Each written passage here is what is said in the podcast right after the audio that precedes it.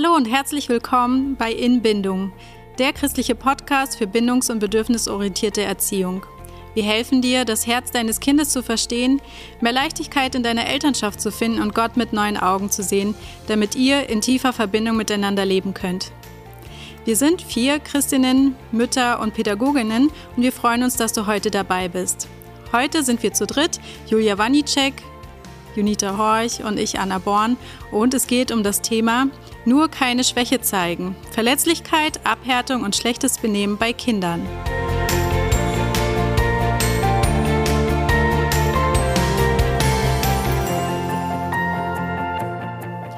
Wir befinden uns im achten Teil der neunteiligen Folge, wo wir die Basics, die Grundlagen der bindungsorientierten Elternschaft legen wollen. Ähm, bevor wir heute ins Thema einsteigen, gebe ich noch einen kurzen Rückblick, welche Themen wir schon behandelt haben. Und zwar haben wir uns angeschaut, was die Superkraft der Bindung alles erreichen kann. Wir haben die Unreife beleuchtet, wir haben uns die Wut ein bisschen näher angeschaut und wir sind in die tiefe Welt der Emotionen eingetaucht. Und heute widmen wir uns der spannenden Frage, die sicherlich viele Eltern kennen oder umtreibt. Warum benehmen sich Kinder manchmal so, wie sie es tun?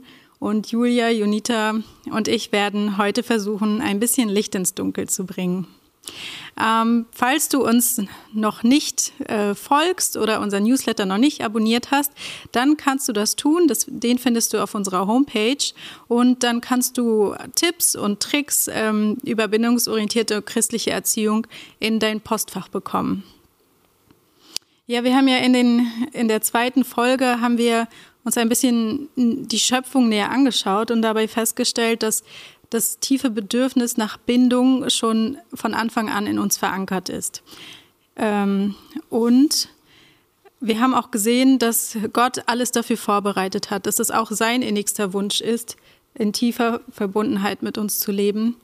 Und da kam ja auch der Sündenfall ins Spiel. Und diese Trennung zwischen Gott und den Menschen hat auch viele Spuren hinterlassen. Ähm, und zwar war die Folge von, bei Adam und Eva die Scham, die sie gefühlt haben. Und die, diese Scham ist ein zutiefst verstörendes und ähm, verstörendes Gefühl von Isolation und Entfremdung. Und es löst auch ja. Trennung, ja. Und die, es löst eine tiefe Verletzlichkeit aus. Ähm, aber auch hier hat Gott ähm, alles vorbereitet, um wieder in Beziehung mit den Menschen zu kommen. Mhm. Und ich glaube, dieser Punkt ist total wichtig, der Punkt der Trennung. Denn ich glaube, da fängt alles Destruktive an. Weil wir sind für tiefe Verbindungen geschaffen. Und wenn wir diese tiefe Verbindung nicht haben, dann geht es ordentlich ab. Bei uns im Herzen. Weil da Chaos plötzlich losgeht, für das wir nicht gedacht sind. Wir haben ja auch schon mal das äh, Zitat von Bessel van der Kolk gebracht ähm, der sagt, das größte Bedürfnis eines Menschen ist vollkommen geliebt und vollkommen erkannt zu werden. Das ist so tief in uns drin und das wird nicht weniger, wenn wir erwachsen sind. Mhm. Wir können das uns vorstellen wie mit so einem kleinen Baby, das so hilflos da liegt. Da haben wir sofort ähm, das Bedürfnis, uns um zu kümmern, das ist zu, zu äh, ja, einzuwickeln, zu essen zu geben, weil wir, weil wir diese Verletzlichkeit des Babys sehen. Wir wissen, es braucht unheimlich viel Schutz und alleine ist es völlig aufgeschmissen. Und so in etwa müssen wir uns eigentlich unser menschliches Herz vorstellen. Es ist so tief verletzlich und wenn es verletzt wird, macht es was mit uns mhm. Menschen. Das ist kaum zu ertragen. Kaum zu ertragen. Wir dürsten nach Bindung in einer so intensiven Form, weil wir für diese Art von tiefer Bindung letztendlich geschaffen wurden. Und wenn wir diese Bindung nicht bekommen, dann passiert was. Und das ist so, ja, die Kunst. Und ich finde ein wunderschöner Prozess zu verstehen, wo, an welchen Stellen geschehen Bindungsverletzungen, sodass wir innerlich verletzt werden. Ich möchte ein paar aufzeigen, um da einfach Sensibilität ja, entwickeln zu können. Zum Beispiel, wenn wir verstoßen werden, wenn wir irgendwo nicht mitmachen können oder auch Kinder, wenn sie bei einem, mhm. keine Ahnung, zur Geburtstagsfeier nicht eingeladen werden, beim Sportunterricht nicht ausgewählt werden, wenn wir ungeliebt werden von jemandem, wenn wir nicht beachtet werden von jemandem, wenn wir nicht eingeladen werden, nicht versorgt werden, wenn wir nicht das Gefühl haben, nicht gewollt zu sein oder wenn wir einfach ersetzt werden von mhm. jemanden, wenn wir nicht gemocht werden, herabgesetzt werden, nicht ausgewählt, nicht bedeutend sind für, nicht dazuzugehören. Wenn wir zu viel Ärger für, verursachen für jemanden. Man merkt, dass diese ganzen Bindungsverletzungen sind eigentlich immer auf eine Person gerichtet. Es ist niemals nur ich. Ja, ja. Es ist immer ausgerichtet auf eine andere Person, die uns wertvoll ist. Und wenn diese Trennungsverletzungen stattfinden, das geht nicht einfach an unserem Herzen vorbei. Je tiefer die Bindung ist, desto stärker ist, kann eine Verletzung hervorkommen. Weil die Macht zu verletzen hat letztendlich mit Bindungen zu tun. Menschen, die mir nicht nah am Herzen liegen, haben, können mich nicht so schnell emotional verletzen. Aber gerade eine innige Beziehung zu jemand anderem mhm. hat ein unheimliches Gefahrenpotenzial, verletzt zu werden, auch in Partnerschaft. Ein unheimliches Potenzial, wo es eine Sensibilität im Umgang miteinander braucht. Und eben die Fähigkeit, dieses, diese Verletzungen zu fühlen, hat mit Gefühlen zu tun. Wir haben letzte Woche Folge darüber geredet, ja. dass wir unsere Gefühle nicht unbedingt fühlen, mhm. weil die Emotionen, die in uns sind, die kommen nicht alle ins Bewusstsein und werden nicht alle als Gefühl wahrnehmbar. Vor allem nicht, wenn es zu viel ist und wenn es zu verletzlich ist. Dann haben wir keinen Zugang zu diesen verletzlichen Gefühlen. Genau, aber das Problem ist, wir können ja nicht immer durchs Leben gehen und total verletzlich sein. Also, damit wir mit Verletzungen, die du gerade auch erwähnt hast, umgehen können, muss sich das Hirn ja schützen und das macht es automatisch. Das heißt, wie du gesagt hast, eine Emotion wird vom Hirn zwar wahrgenommen, aber sie wird nicht, das Gefühl dazu wird nicht gespürt. Und das kann unterschiedlich aussehen. Also jetzt mal als Beispiel, ein Kind kriegt in der Schule eine schlechte Note und eigentlich ist das Kind dadurch verletzt, weil auch schlechte Noten sind letzten Endes auf irgendeiner Ebene eine Trennung. Ähm, können Trennung darstellen. Ich bin nicht so gut wie andere. Ich bin, der Lehrer mag mich jetzt nicht, weil ich schlecht bin oder irgendwie sowas. Ähm, und eigentlich, ja, ist es schlimm für das Kind, aber das Kind sagt, ist mir völlig egal. Hm. Es, es erscheint absolut cool, also die Coolness in Person. Aber nur weil das Kind die verletzlichen Gefühle, die damit vielleicht einhergehen, ähm, sich nicht fühlen traut. Und dann hat es aber vielleicht Bauchschmerzen oder Kopfweh. Also so, sowas kennt man ja dann auch bei Kindern, ähm, die dann mit der Schule irgendwie zu tun haben. Wie gesagt, haben wir in der letzten Folge ja besprochen. Lass uns mal zusammentragen. Ich habe jetzt ein Beispiel genannt. Wie zeigen sich noch so Schutzmechanismen, damit wir mit den vielen Verletzungen, die jeden Tag auf uns einprasseln, umgehen können? Ja, wenn diese Gefühle keinen Raum bekommen, dann kann es sich oft nach innen richten. Und ähm, das Kind kann diese kann so eine Coolness entwickeln, wie du gesagt hast, dass es auch gar keine verletzlich, äh, verletzlichen Gefühle mehr fühlen kann. Es sagt zum Beispiel nicht, ich habe Angst oder ich bin traurig oder ähm, ja, irgendwelche anderen An äh, so Anzeichen von großen Gefühlen. Äh, selbst wenn es in, in, der Situation typischerweise wäre, sowas zu empfinden. Ähm, ja, das ist einfach ein Schutzmechanismus, der da entwickelt wird, damit, ähm, damit man das nicht aushalten muss. Äh, vielleicht kennt man das ja auch so von Kindern, wenn, wenn sie ausgeschimpft werden für etwas, dass sie dann als Reaktion lachen. Ja, was die Kinder auslachen. Was, ja, was die Eltern in die Weißglut, ja, zur Weißglut treibt. Es ist ja. aber eigentlich ein Schutzmechanismus, weil sie diese Verlässlichkeit, die, die sie gerade erfahren, nicht ertragen können und so, ja, ist ich diese Reaktion einfacher, mhm. dann drüber zu lachen oder einen Witz daraus zu machen. Mhm. Ähm, Kinder können auch fordernd werden, wenn also ein Schutzmechanismus, der kontrolliert oder ja, der seine Umgebung irgendwie kommandiert. Kommandiert, mhm. richtig. Und das machen sie auch, weil sie sich innerlich unsicher fühlen und sie Schwierigkeiten haben, loszulassen und sich von anderen führen zu lassen, ja. von Erwachsenen. Also wieder eigentlich in die Abhängigkeit zu gehen, weil sie nicht sicher sind, ist die Person, die sich um uns kümmert, die sich um mich kümmert, ist die wirklich verlässlich mhm. und bin ich da sicher? Und und bei Kindern, die sind ja sehr sensible Wesen, wenn sie auf die Welt kommen, auch kleine Kinder sind sehr sensibel und die können durch Kleinigkeiten auch schon plötzlich das Gefühl bekommen, also das macht ja das Hirn unbewusst. Das sind ja ganz unbewusste Prozesse, kann das Hirn signalisieren, hier bin ich nicht safe. Und dann sagt das, das Hirn, ich muss mich um mich kümmern. Und dann fangen Kinder auch an zu kommandieren, weil ihnen das Gefühl der Sicherheit fehlt. Kinder hauen und beißen auch häufig, weil sie einen erhöhten Alarm in sich haben, also eine Unruhe. Mhm. Eine Unruhe von, ähm, bin ich gesehen, bin ich geliebt, kümmert sich jemand um mich? Eine Unruhe von, vielleicht im Kindergarten hatten sie das Gefühl, ich bin völlig irgendwie auf mich allein gestellt, da wurden sie vielleicht ausgelacht, da ist irgendwas passiert. Diesen Alarm, den nehmen sie mit nach Hause zum Beispiel und zu Hause kommt das raus und dann hauen sie und dann beißen sie. Und hinter dieser Aggression ist dann eigentlich Alarm. Und hinter dem Alarm ist eine Verletzlichkeit. Und diese Verletzlichkeit, wenn sie nicht gefühlt wird, wird dann destruktiv im Verhalten. Ver verschleppt sich sozusagen. Dann. Ja, genau. Später. Genau. Und da, da kommt es halt eben zu, zu Verletzungen. Ne? Oder Kinder sind dann manchmal auch ganz nervös und unruhig und können nicht still sitzen und sagen, boah, jetzt beim Abendessen ne, zum Beispiel, bleib doch endlich still, wir wollen doch in Ruhe als Familie zusammen essen, setz dich doch hin. Ja, aber vielleicht ist in dem Kind eine komplette Unruhe, ähm, weil es irgendwas erlebt hat was es, wo, wo das Innenleben einfach noch nicht, ja, einfach ja, in Chaos ist, was nicht aufgearbeitet ist. Und ich erlebe das häufig auch bei, mein, bei meinen Kindern, dass sie dann noch sagen, zum Beispiel, boah, das Essen ist total doof, ich esse das nicht, das schmeckt mir nicht, ja. Das ist so eine Unruhe, so eine Abwehrhaltung. Und dann sage ich, hey, komm mal her auf meinen Schoß, komm mal her, wir kuscheln erstmal.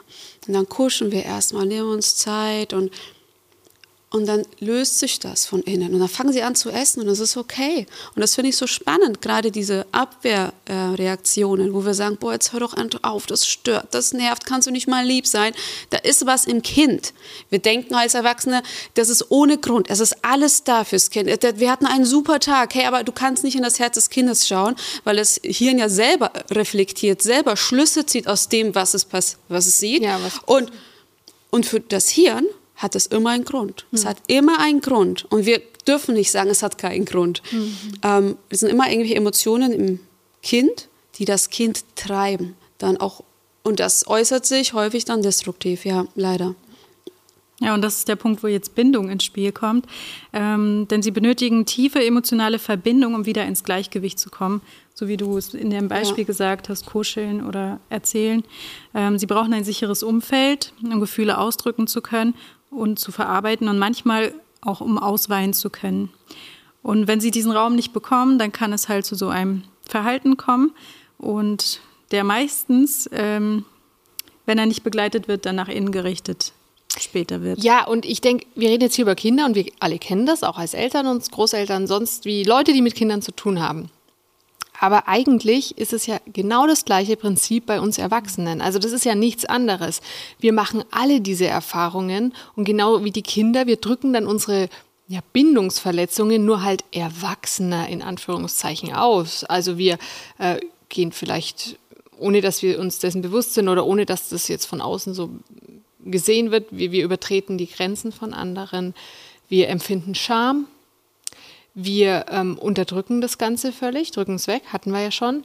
Wir kompensieren es, indem wir zum Beispiel genauso wie die Kinder rumkommentieren, Ko Kontrolle ausüben wollen, Perfektionismus, mhm. eine Krankheit, die viele haben, ich auch, ähm, helfen, anderen helfen, das auch, kann auch eine ungesunde Form annehmen, lästern, sich vom Fernseher berieseln lassen. Ja. Überangepasstheit. Ja, genau. Über meckern, Anderen sich über alles dienen, genau. Aber auch exzessiv Sport treiben. Zucker, also Süßigkeiten. Ja, Alkohol, Essen. Tabak. Das ja, verurteilen. Ja, wo man einfach merkt, da ist was in mir und ich bin vollkommen nervös und ich komme nicht zur Ruhe und eigentlich und und irgendwo muss diese Energie hin. Und das sind ja alles so Kompensationsstrategien, die wir dann haben, um mit dem umzugehen. Und manchmal ist es ganz gut, im Alltag. Wir müssen mal schauen, also um, um in die Situation klarzukommen. Aber es ist so wichtig, dass es immer wieder diese Momente gibt in unserem Leben, wo wir zur Ruhe kommen. Wie bei unseren Kindern, wo wir zur Ruhe kommen und hineinspielen, okay, was ist jetzt eigentlich wirklich los? Warum tue ich das, was ich tue? Nehmen wir mal ein ganz konkretes Beispiel. Lästern, ja. Mhm. Wenn ich über andere schlecht rede, Klar könnten wir jetzt sagen, boah, hey, das ist Sünde und ich könnte jedes Mal sagen, boah, lieber Gott, entschuldige, ich habe wieder schlecht geredet, sei mir Sünder gnädig und vergib das und hilf mir, dass ich das nie wieder mache. Aber das ändert nichts an der Ursache. Genau, weil für mich ist das mittlerweile ein sehr oberflächliches äh, mit Sünde umgehen. Ja, wenn du einfach nur sagst, oh, das war Sünde, lieber Gott, bitte nimm das weg. Ja, genau, weil lass uns mal dahinter schauen. Warum, warum habe ich das Bedürfnis, jemanden schlecht zu machen? Warum habe ich das Bedürfnis, immer zu sagen, boah, das war jetzt echt schief? hm. boah, da hast du dich verspielt. Ja, oder. Boah, oder schau mal, wie der ausschaut. Ja, ja, ja. Oder, na, was auch immer. Warum hast du das Bedürfnis, da einen Fehler zu suchen, immer bei dem anderen? Vielleicht, weil du dich selber so klein fühlst, so schwach und das Gefühl hast, du bist nicht genug. Und du versuchst dein Inneres, ähm, also diesen Schmerz zu übermalen, indem du andere klein machst, indem du sie schlecht machst, indem du ihre Fehler suchst. Und dann wird es nichts nützen, zu sagen, lieber Gott, hilf mir, dass ich nicht mehr lästere, weil du hast in dir diesen Schmerz und dieser Schmerz drückt sich in dem Lästern aus. Aber ich glaube, Jesus ist gekommen, unser Herz zu reinigen, zu heilen. Und da brauche ich eigentlich einen Ort, wo ich fühlen darf. Ich habe ich, ich hab viele Momente in meinem Leben gehabt, wo ich das Gefühl hatte, ich bin nicht genug. Mhm das, was ich habe, ist nicht gut genug. Ich, ähm, wo viel an mir gemeckert wurde und ich nicht einfach sein durfte. Und dieser Ort, wo, wo einfach das gefühlt wird, wo Tränen fließen dürfen, weil das ist ein enorm emotionaler Schmerz, mhm. wenn man sich dessen bewusst wird. Es braucht einen Raum der Sicherheit. Einen absoluten Raum der Sicherheit. Und wenn das ausgeweint wird, kann Liebe hinein all das, was wir immer sagen von Gott, von hey, ich nehme dich an, ich bin für dich, ich bin für dich da, ich feiere dich, dann kann das rein. Und diese Wahrheit, also die Liebe, eigentlich wieder die Bindung, löst dieses destruktive Verhalten dann ja, auf, weil ja. ich es nicht mehr nötig habe, jemanden schlecht zu machen. Genau, weil du es nicht mehr nötig hast. Und das ist bei all diesen Sachen, die ich gerade vorhin aufgezählt habe, auch wenn du zum Beispiel so ein Helfersyndrom hast, ja. Also was eigentlich ganz gut ist. Ja klar, das, ist, das, wird auch voll gesellschaftlich anerkannt im Gegensatz zu jetzt Lästern, ja, wobei Lästern auch oft noch anerkannt wird. Aber prinzipiell ist ja auch die ist immer so hilfsbereit. Aber eigentlich, wenn man manchmal bei manchen ist ja nicht immer so, ähm, dass man sich selbst nicht helfen lässt, dann nach außen ist immer alles super, aber innen schaut es ganz anders aus. Man überschreitet, man geht ständig über seine eigenen inneren Grenzen, kann sich gar nicht abhängig machen von anderen, kann sich nicht fallen lassen in eine Abhängigkeit, in eine Bindung, weder vom Partner oder von Gott oder sonst irgendwas. Ständig diese Unruhe, die du vorhin auch be be beschrieben hast.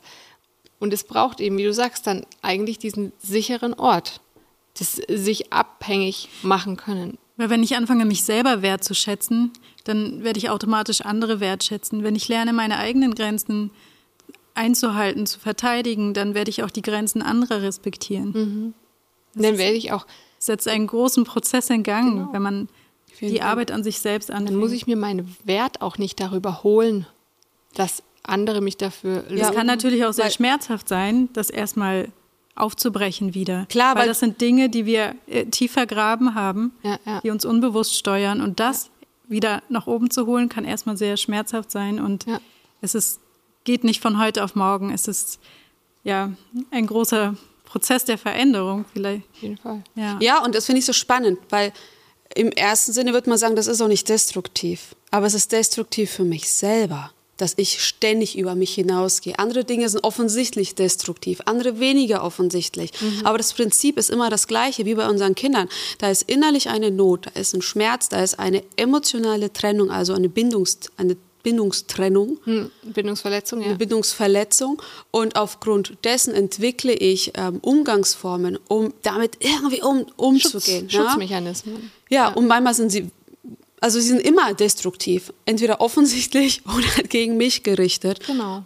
Ich glaube, da hatten wir es auch letzte Folge oder so davon, dass es dann auch, wenn es innerlich so gegen mich gerichtet ist, auch oft so Krankheiten oder so zur Folge haben kann. Auf jeden Fall. Sich dann zeigen. Ja, und das finde ich dann so spannend, weil gerade Kinder, die äh, so rumkommandieren, die einen ähm, auch mal anschreien oder einfach, einfach hauen oder ja, also dieses dieses ich interessiert mich nicht, mhm. ist mir doch egal, ja? Oder die, die lachen, wenn man, wenn sie gerade richtig Mist gebaut haben, die lachen, wenn sie ihr Geschwisterchen gehauen haben. Ey, das löst alles andere als ein Fürsorgeinstinkt in mir aus. Ja. Alles andere, ja. Ey, da muss ich aufpassen, dass ich nicht durchdrehe innerlich, weil ich, ich will Gerechtigkeit. Ich will, dass man freundlich miteinander umgeht. Na, ich habe ich hab innerlich ganz andere Werte, ähm, wie ich mir Familie vorstelle. Und das ist so hart da kühl zu bleiben und sich folgendes Prinzip vor Augen zu halten, das ich finde aber die einzige Lösung langfristig die einzige langfristige Lösung ist, die steht in Römer 12, 21. Da heißt es, lass dich nicht vom Bösen überwinden, sondern überwinde das Böse durch das Gute. Und in meinen Augen gilt genau dieses Prinzip auch unseren Kindern gegenüber. Mhm.